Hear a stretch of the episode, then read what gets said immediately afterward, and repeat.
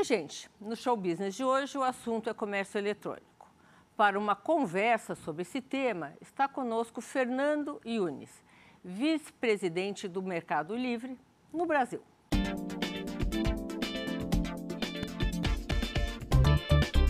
Ele acumula passagens bem-sucedidas pelo Sem Parar e pela Whirlpool. Na pandemia, assumiu um grande desafio ao comandar uma das maiores empresas de comércio eletrônico do mundo. Vamos falar agora com Fernando Yunes, vice-presidente do Mercado Livre no Brasil. Boa noite, Fernando. Boa noite. Bem-vindo. Ainda é assim. Obrigado pelo seu tempo. Imagina. Porque Aliás, vou fazer um comentário aqui. Ele trabalhava no Sem Parar, agora ele é no Mercado Livre. Então, o moço é acelerado, né? Conta um pouquinho a história do Mercado Livre, como ela começou, o que, é hoje e como é que você está vendo o futuro. Tá bom. Mercado Livre começou em 1999, então 23 anos atrás, com dois fundadores, o Marcos Galperin e o Stélio Tolda, que é, o Marcos teve a visão de criar como se fosse o eBay da América Latina.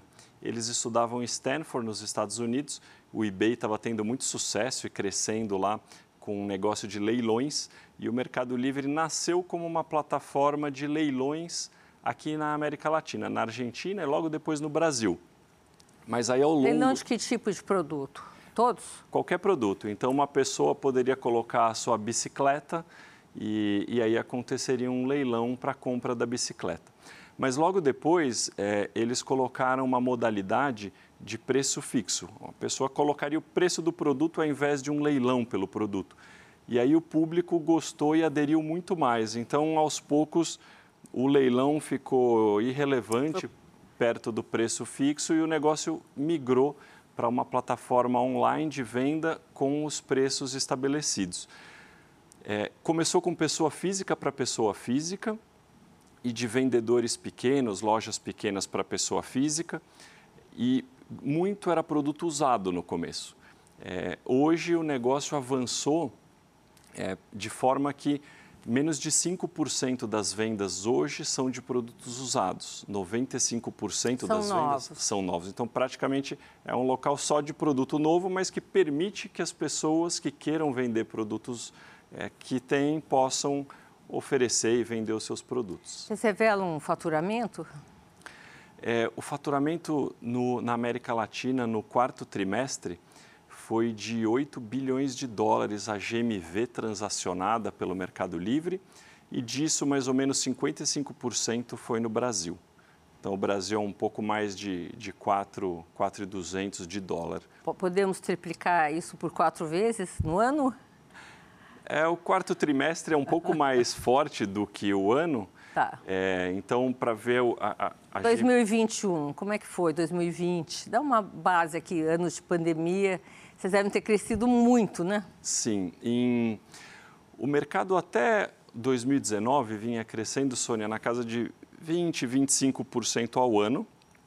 E a penetração do e-commerce no Brasil é, chegava, chegou a 7% no ano de 2019 enquanto que Estados Unidos já é na casa de 20%, 25%.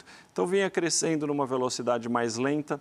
Com a pandemia em 2020, houve uma uma impulsão muito grande do crescimento do mercado, é, porque as pessoas nas suas casas né, foram forçadas a ter que buscar uma solução para comprar e os vendedores buscar uma solução para vender, uma vez que as portas físicas estavam fechadas.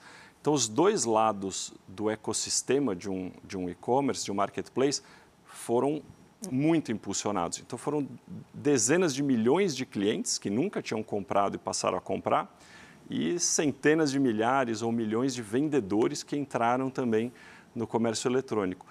Com isso, no ano de 2021, a gente praticamente dobrou o negócio versus 2020, é, com uma série de investimentos também que eu posso comentar.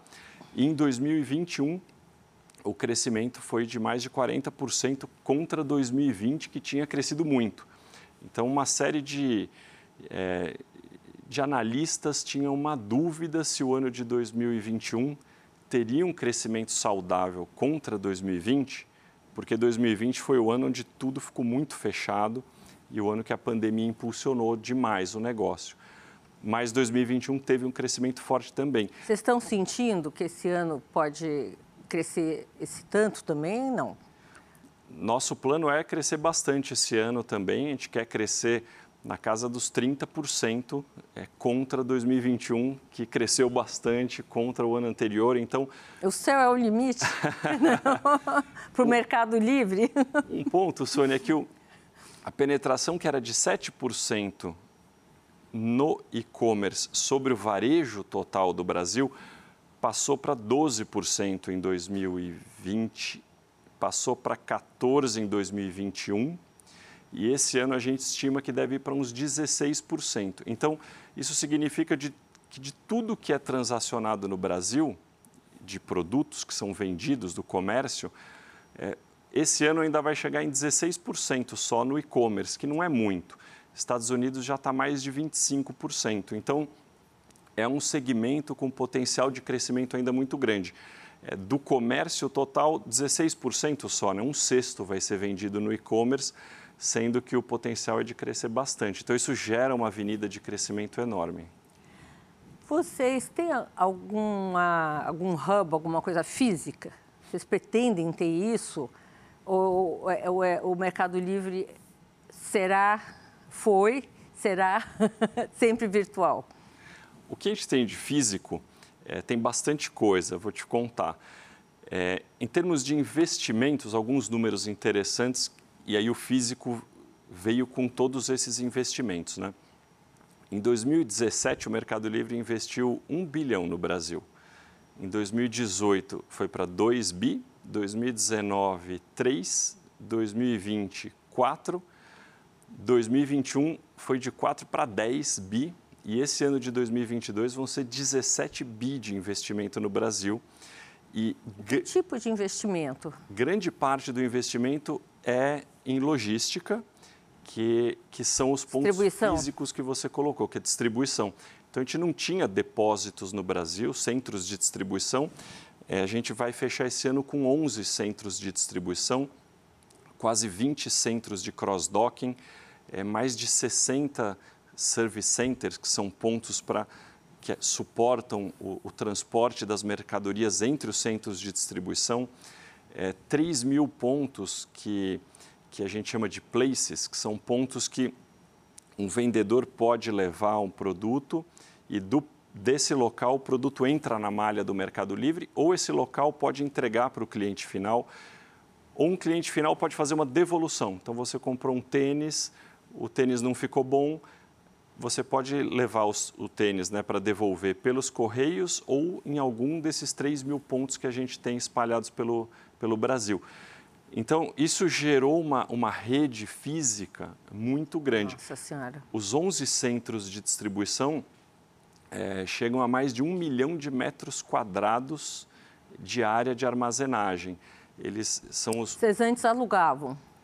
Antes a gente não tinha. Então, nem tinha? Nem tinha. Então, em 2017, praticamente toda a venda, os parceiros, né, vendedores, eles tinham que fazer a entrega para o cliente final e muitos usavam os correios para fazer as entregas. Então, as entregas todas não passavam pelo Mercado Livre. O Mercado Livre intermediava Agora, o comprador e o vendedor e o vendedor fazia a entrega. Por que, que vocês resolveram entrar nesse meio? A distribuição é uma coisa muito complicada, principalmente no Brasil. Sim, e ao mesmo tempo que é complicada, é muito importante.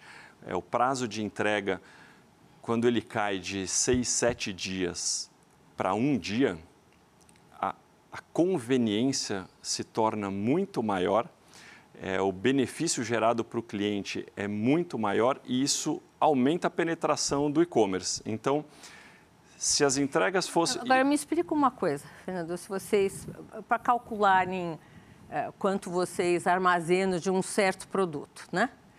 Que aí isso terá um custo. Tanto que vocês estão investindo esse ano 17 bilhões uh, em, hubs, né? Seria essa palavra? Posso usar isso? São centros de distribuição, mas é. podem, podem ser hubs. Centros de distribuição. Uh, Como vocês calculam quanto desse produto vai sair? Porque aí existe um custo. Ah, vamos vender 10 milhões de cadeiras. E isso não acontece se você tem isso armazenado. Antes vocês não tinham que ter armazenamento, antes de ter esses centros de distribuição. E agora vocês têm. Isso gera um custo. Sim. Sim. É, o que a gente faz é a cada trimestre, a gente está olhando para o trimestre seguinte, estimando o tamanho do mercado de e-commerce e o quanto de market share, de participação desse mercado, o Mercado Livre vai ter.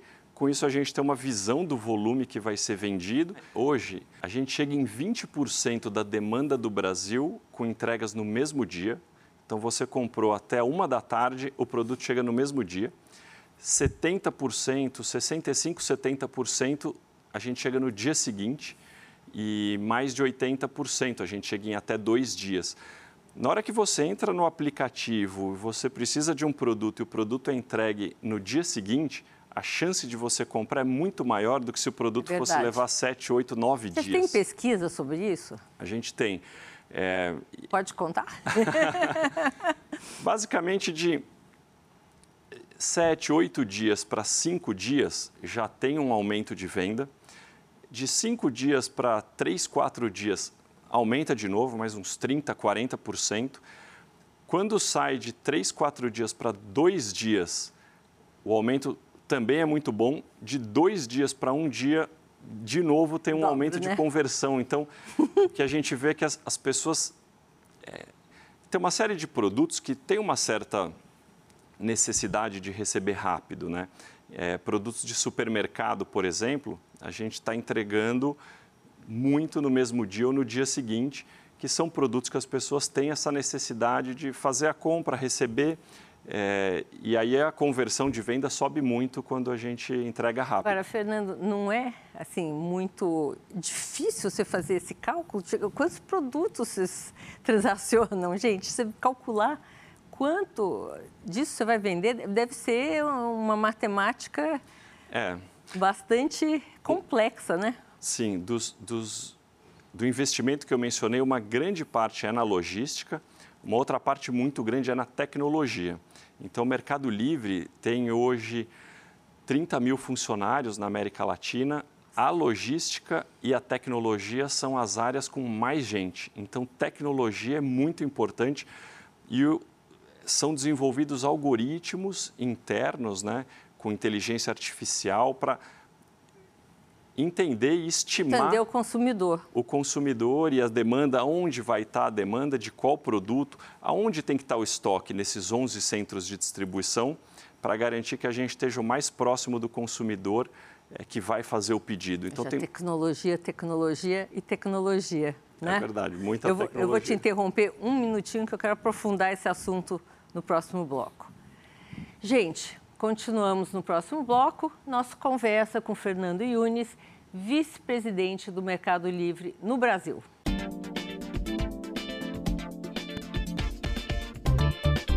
Fernando, no inteirinho aqui no, no, no, no nosso intervalo, nós estávamos conversando sobre tecnologia e os números do Mercado Livre são muito grandes.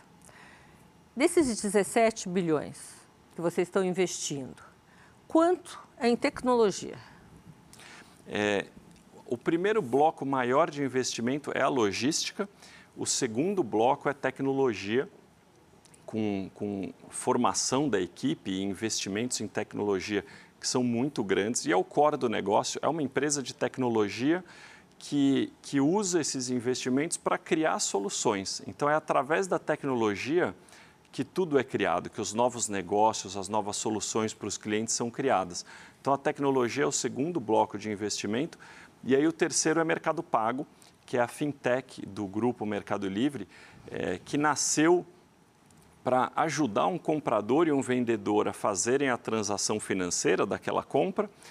E a partir daí entrou em crédito, cartão de crédito, seguros, é, a conta digital, opções de pagamentos com Pix. É, recentemente, em dezembro, o Mercado Pago lançou, foi a primeira fintech do Brasil a lançar compra e venda de criptomoeda. Então, são três é, possibilidades de criptomoeda. Em, mais, chegou a mais de um milhão de clientes em dois meses é, usando o Mercado Pago para comprar e vender criptomoeda. Então, o Mercado Pago vem com a visão de democratizar o acesso aos serviços financeiros no Brasil e na América Latina. E, e garantir também, né? O comprador e o vendedor, de alguma maneira, ou não?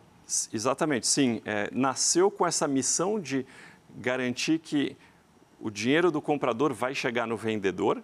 Então, isso era muito importante. No começo, existia insegurança do vendedor se ele ia receber ou não aquele pagamento do comprador. Então, o Mercado Pago nasceu para resolver e isso. E do comprador também, né? Porque eu lembro de entrar na internet, procurar falei assim, nossa, eu vou comprar, mas será que vai chegar?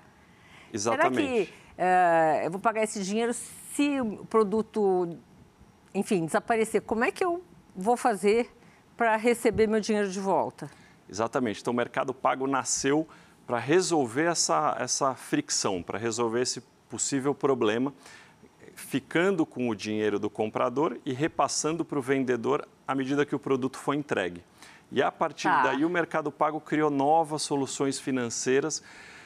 E por incrível que pareça, o volume financeiro transacionado no Mercado Pago hoje é maior do que o volume transacionado no Mercado Livre. Como assim? Porque o Mercado Pago, ele é, ele é um garantidor de crédito, vamos dizer assim? Virou um, negócio né, financeiro que transaciona todas as compras e vendas dentro do Mercado Livre são transacionadas por trás pela plataforma do Mercado Pago. E o Mercado Pago também tem negócios que são oferecidos para fora do ecossistema do Mercado Livre. Então tem um negócio tipo de. O quê? É... O negócio de maquininhas, por exemplo, né? É, tem as máquinas que a gente chama internamente de point, então, o Mercado Pago tem esse serviço de máquinas que pequenos e médios varejistas, é, comerciantes, têm as maquininhas do Mercado Pago para fazer a transação. O Mercado Pago tem o QR Code também. Você pode ir numa padaria e pagar num QR Code do Mercado Pago. É, tem a conta digital que milhões de clientes e de pequenos e médios empresas é, usam essa conta digital para fazer transações. Vocês estão virando banco também? A gente não gosta de falar em banco, mas é, é um pacote. Tem que ter autorização do Banco Central, né? É um pacote de serviços financeiros, é, como, por exemplo, crédito. Então, muitos, muitas pequenas empresas que não, que não conseguem créditos atrativos é, nos players tradicionais acabam conseguindo no Mercado Pago, porque às vezes aquela empresa transaciona no Mercado Livre a gente conhece o perfil de venda daquela empresa e consegue ter uma avaliação de crédito mais apurada do risco daquele pequeno tá. empreendedor ah. e aí oferece um crédito a taxas melhores. Então, crédito também é um negócio grande dentro do mercado pago. Tem um, um, uma missão muito, muito central no Mercado Livre que é ajudar a democratizar o acesso ao comércio e aos serviços financeiros no Brasil e na América Latina. Então, muito das, dos negócios e soluções que são criados nesse ecossistema que a gente chama é, estão ao redor de ajudar a democratizar o acesso ao comércio e aos serviços financeiros. Então, por exemplo, aqui no lado do comércio, a gente tem o marketplace, onde se plugam vários vendedores, desde um pequeno vendedor que vende três, quatro produtos por dia, até uma grande empresa, é, marcas grandes é, que vendem milhões por mês. Então, é, são milhões de vendedores dentro do Mercado Livre, desde o pequenininho até o enorme. Esses vendedores eles podem também criar uma loja própria com a identidade visual deles, a URL deles, usando o Mercado Shops, que é um serviço do Mercado Livre. Eles podem usar a logística do Mercado Livre e estocar os produtos dentro do centro de distribuição e os produtos então são entregues no mesmo dia ou no dia seguinte, sem eles precisarem criar uma logística dessa. Eles podem investir em advertising, publicidade, para dar um destaque para os produtos que são anunciados no Mercado Livre. Ele pode pegar crédito do Mercado Pago para aumentar o fluxo de caixa, melhorar o fluxo de caixa, o capital de giro, investir em estoque, investir em renovar a empresa. Então, tem uma série de elementos desse ecossistema que a gente vai construindo para melhorar as soluções e serviços para os vendedores e para os compradores. Então, tudo está ao redor de, de complementar os serviços e trazer valor para os compradores e vendedores. Uh, Fernando, então vamos entrar agora numa outra questão, que é a questão da qualidade né? Dos produtos que estão no Mercado Livre. Uh, vocês fazem alguma triagem para a pessoa, uh, uh, antes dela entrar, expor seu produto? existe fake produto? Entendeu? Como vocês fazem para barrar esse tipo de coisa? O principal ponto é tecnologia. Então, hoje tem 500 engenheiros de tecnologia dedicados 100% do tempo em criar algoritmos de inteligência artificial para conseguir identificar e bloquear anúncios que não deveriam ah, tá. estar no Mercado Livre. São hoje 300 milhões de anúncios. 300, 300 milhões de anúncios? São 300 milhões de produtos anunciados hoje no Mercado Livre. E é, é se fosse fazer uma, uma triagem manual, seria impossível. A quantidade de gente que seria demandado seria impossível. Então, isso tudo é de forma automatizada. Então, esse time de 500 pessoas estão melhorando algoritmos para tentar entender quando um vendedor que entrou na plataforma está anunciando algo que não, que não deveria que, estar anunci sendo anunciado. Que não é o correto, né? No ano passado, foram 9 milhões de anúncios que foram derrubados porque não deveriam estar lá, é, identificados de forma automatizada pela, pela nossa tecnologia. Então, é, mais de 40 mil vendedores foram bloqueados do Mercado Livre. Então, é uma plataforma é, que quer democratizar o acesso ao comércio. Com isso, a gente permite que os vendedores. Mas com confiabilidade, se... né? Com confiabilidade, exatamente. Isso já, já existe há muito tempo. O que aconteceu nos últimos anos é que, com a entrada é, muito rápida de novos vendedores e anúncios, aí a gente percebeu que se não automatizasse e escalasse é, para conseguir fazer, numa, ia ter uma quantidade de produtos que não deveriam estar lá maior do que. Vocês têm uma central de reclamações, de, de uh, enfim, recebi isso e não gostei, não é o que estão vendendo. Existe Sim. um telefone pelo qual o consumidor pode ligar? Como é que funciona? Então, Ou é e-mail? Tem, WhatsApp. Tem, temos todas essas, essas possibilidades. Então, acho que um primeiro ponto, para todas as compras a gente oferece o que se chama compra protegida. Então, o cliente comprou. Tá. O produto chegou na casa dele, ele se arrependeu ou não ficou bom o produto, qualquer problema que ele tiver, ele vai apertar um botão devolver o produto e receber o dinheiro de volta. Tá, mas eu tenho que ter essa opção quando eu compro. É isso, tá ali. Isso. Toda compra tem a compra a garantida. Toda compra. Toda compra. Desde um Alfinete? produto de 10 reais até um produto de 10 mil reais. Você se arrependeu da compra, o dinheiro volta para sua conta. É, então esse é um primeiro ponto. Segundo, como é que eu devolvo o produto? Ele já chegou na minha casa, já olhei e falei, não gostei. A devolução acontece ou em qualquer uma das lojas do, dos Correios ou naqueles 3 mil pontos de vendas que eu mencionei lá atrás. A gente criou nessa rede de pontos, por exemplo, uma, uma sorveteria, uma padaria, ela pode ter se cadastrado como um local de um place, um local de entrega do Mercado Livre. É, no aplicativo você vai ter a opção de devolver nos correios ou numa loja parceira. Agora, no, va lojas... no, varejo, no, no, varejo físico principalmente, é, eu não consigo no Brasil devolver um sapato que eu não gostei. Como vocês con conseguem fazer essa, essa, essa operação? Acho que o, o oferecer para o cliente a possibilidade de devolver um produto caso o produto não tenha ficado bom ou caso ele se arrependeu, não gostou, a gente vê como um, um, um ponto muito importante para criar satisfação, para criar encantamento. E encantar os clientes é fundamental na nossa estratégia para seguir crescendo. Nossa, Fernando, muito impressionante isso. Vocês conseguirem devolver, porque no Brasil isso é muito difícil. Na Europa e nos Estados Unidos, por exemplo, você devolve um produto muito facilmente.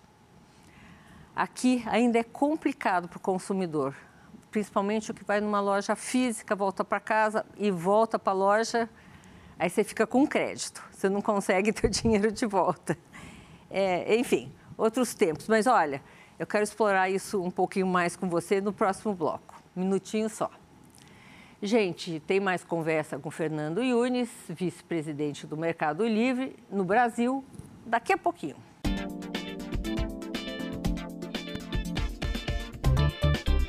Voltamos com Fernando Yunes, vice-presidente do Mercado Livre no Brasil, nosso entrevistado do show business de hoje. Fernando, a cada intervalo ele me conta mais números sobre o Mercado Livre. Uh, sobre os, os, os, centros de distribuição, né? Acabei de saber que um deles equivale quase que a 11 campos de futebol, quer dizer, cinco maracanãs, alguma coisa assim? É, o, o, centro de Cajamar, que é o maior, são 170 mil metros quadrados, que equivalem a, a 11 campos de futebol do Maracanã. É, e lá é estocado de tudo. Vai desde leite condensado, que é um dos produtos mais vendidos hoje no site, por incrível que pareça, Jura? até ventilador, celulares, televisores, etc. Leite condensado? Existe algum motivo para isso?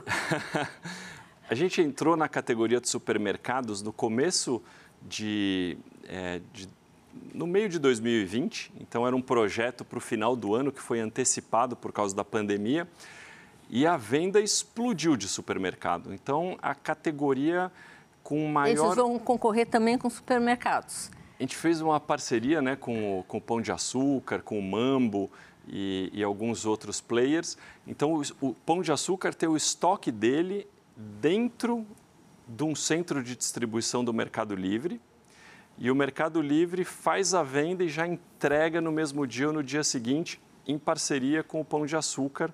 É, então, é um, é um local onde é uma colaboração entre é, é, empresas. o Pão de Açúcar, por exemplo, ele tem um, um, centro de distribuição do tamanho que vocês têm?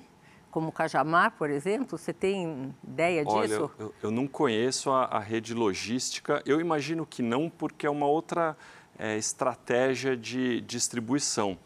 É, então, eu imagino que centros não, mas... menores, né? São centros menores porque a demanda do alimento e do perecível é muito regional. Então, devem ser centros menores para atender as regiões.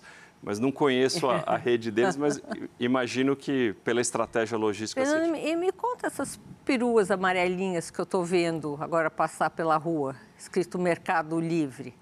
Vocês também vão entrar em frota de carros? Parte da, da estratégia de marca foi é, tangibilizar mais o Mercado Livre para as pessoas. Até então, o Mercado Livre estava no aplicativo, estava numa tela de um computador e é uma empresa que fica difícil visualizar é, só pelo aplicativo ou pelo produto chegando na sua casa. Então, a gente, na caixa, a caixa agora é uma caixa com uma identidade visual do Mercado Livre, com etiqueta amarela. A gente já está com mais de 1.100 vans amarelas rodando no Brasil. Então você sai de manhã, muito provavelmente você vai cruzar com uma van do Mercado Livre amarela.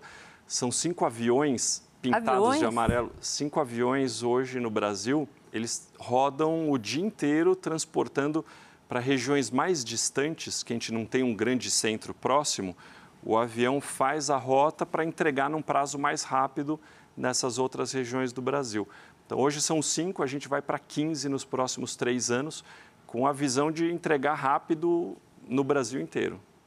E esses aviões são amarelos também, então, no ponto que você colocou, é, colocar o amarelo na, em, em, locais físicos, né, onde as pessoas é porque encontram... vocês não têm lojas físicas, né? Como a gente não tem as lojas, acaba sendo uma forma de tangibilizar a marca. Quantos funcionários vocês têm? A gente fechou esse ano de 2021 com 30 mil funcionários na América Latina, 12 mil no Brasil. E nesse ano de 2022, a gente vai para 50 mil na América Latina, sendo 19 mil no Brasil.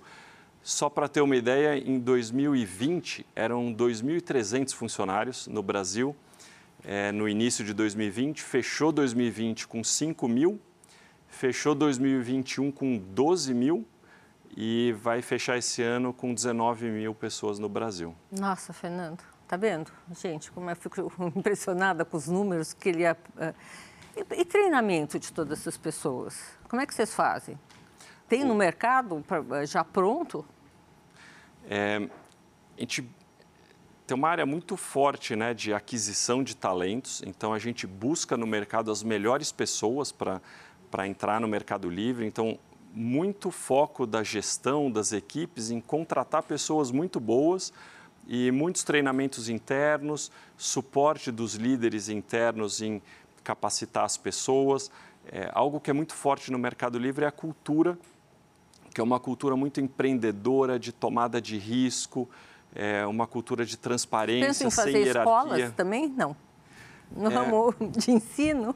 O Mercado Livre, a gente, a gente, tem feito parcerias com, com escolas, por exemplo, a Digital House, é uma parceria com o Sebrae, para ajudar na capacitação e, e, e aumentar o pool de talentos é, que conheçam de tecnologia, que conheçam de e-commerce, de fintech no Brasil e na América Latina. Então, ajudar na capacitação da região também é algo importante. Quanto vocês têm do, do mercado hoje, mais ou menos, desse mercado de e-commerce?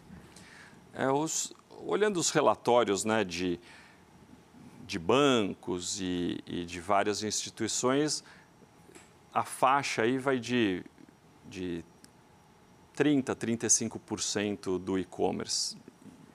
Tem gente que estima que é na casa de 30, tem gente que estima que é na casa de 35, mas essa é uma ordem Fernando, de grandeza. A que, que se atribui esse crescimento tão forte, rápido e consistente, né? Do Mercado Livre? É. Acho que é uma, uma obsessão por entregar as melhores experiências para os nossos clientes e para os nossos vendedores. Então, Mas os seus concorrentes devem ter essa mesma obsessão, acredito eu, né? Mas que, que, que, que vocês fizeram a mais para crescer uma... nessa proporção? Acho que um, um, ponto é que o Mercado Livre foi o pioneiro. Então. Começaram antes. Começou antes e, e com foco no digital. Então, nasceu digital, tá. nasceu online é, e com muito investimento e, e uma visão muito grande de de estar na vanguarda e criando as, as soluções que vão encantar os clientes e os vendedores, esse ecossistema que eu estava mencionando, é, e ser o pioneiro de tudo isso. Então, o, é, mercado, o mercado Livre... Livre dá lucro desde o começo ou ficou um tempo sem dar e aí começou não, a, durante a, a dar retorno? Durante o período inicial, a empresa não dava lucro e aí, a partir de um certo momento, começou a dar lucro mas o, o, o grande foco é, é, ter um crescimento sustentável, então seguir crescendo numa taxa é, forte com um resultado financeiro interessante, adequado. Então essa é a visão olhando para frente, sempre Como com uma é visão de médio e longo economia prazo. verde. Agora, enfim, o mundo vai se transformar, espero, rumo a uma economia mais verde. Sim. Vocês têm alguma preocupação com isso? É, fazem alguma triagem entre os produtos que vocês colocam no site? Como vocês veem o problema ambiental no mundo, né? Sim. A gente compartilha da preocupação, a gente enxerga que sim, tem que ser feitas é, iniciativas na direção do tal do ESG, né? É, tanto que o Mercado Livre ganhou um prêmio no ano passado como a empresa é, mais com maior reputação de ESG no Brasil e, e, o foco são algumas iniciativas. Né? A gente tem a frota de caminhões, a gente tem caminhões a gás agora é, para sair do petróleo, sair do, do combustível para soluções menos Cês, poluentes. Vocês estão aumentando a frota, ainda não é inteira a gás, mas vocês estão começando estão, a mudar. Estão avançando. São amarelinhos vans, também? Os cami... Tem caminhões amarelinhos, tem uns que não, mas tem as vans, a gente tem vans elétricas agora, o centro de distribuição é, com painéis solares para serem centros de distribuição sustentáveis e que consumam uma energia mais limpa. É, a gente fez um projeto de biomas, é, um, um patrocínio para a Amazônia, e biomas hidroviários para suportar a plantação é, de árvores nessas regiões. Então, tem uma série de iniciativas que o Mercado Livre vem investindo para suportar todo o tema de ESG no Brasil e na América Latina. Então, é uma causa muito importante para a gente também. O que, que, pode dar errado no Mercado Livre? Acho que um, um dos grandes pontos é, importantes é, é Faltar a, energia. É, acho que a, a, a priorização de iniciativas, que são muitas iniciativas, e escolher o que fazer e o que não fazer é algo importante, porque é, dependendo da quantidade de iniciativas em paralelo, isso gera uma complexidade e, e o foco né, de energia onde mais vai dar resultado e retorno para os clientes, para os vendedores e para a empresa é algo importante. Talentos é um outro ponto e conseguir atrair, desenvolver, engajar cada vez mais e reter os talentos é um ponto importante. Então, se o Mercado Livre perdesse muita gente, esse é um risco do negócio. É, continuar escalando a tecnologia para a tecnologia ser cada vez mais eficiente e trazer produtividade para todo esse ecossistema também é importante. Então, acho que esses são alguns temas de, para a gente cuidar. tá bom. Fernando, olha, estão já me chamando a atenção. Vou ter que terminar o programa por aqui. Muito obrigada pela sua presença, pela entrevista. Obrigada. Obrigado a vocês. O Show Business de hoje termina por aqui. Eu, Sônia Raci, tenho um encontro marcado com você na próxima semana direto dos estúdios da Band aqui em São Paulo. Até lá!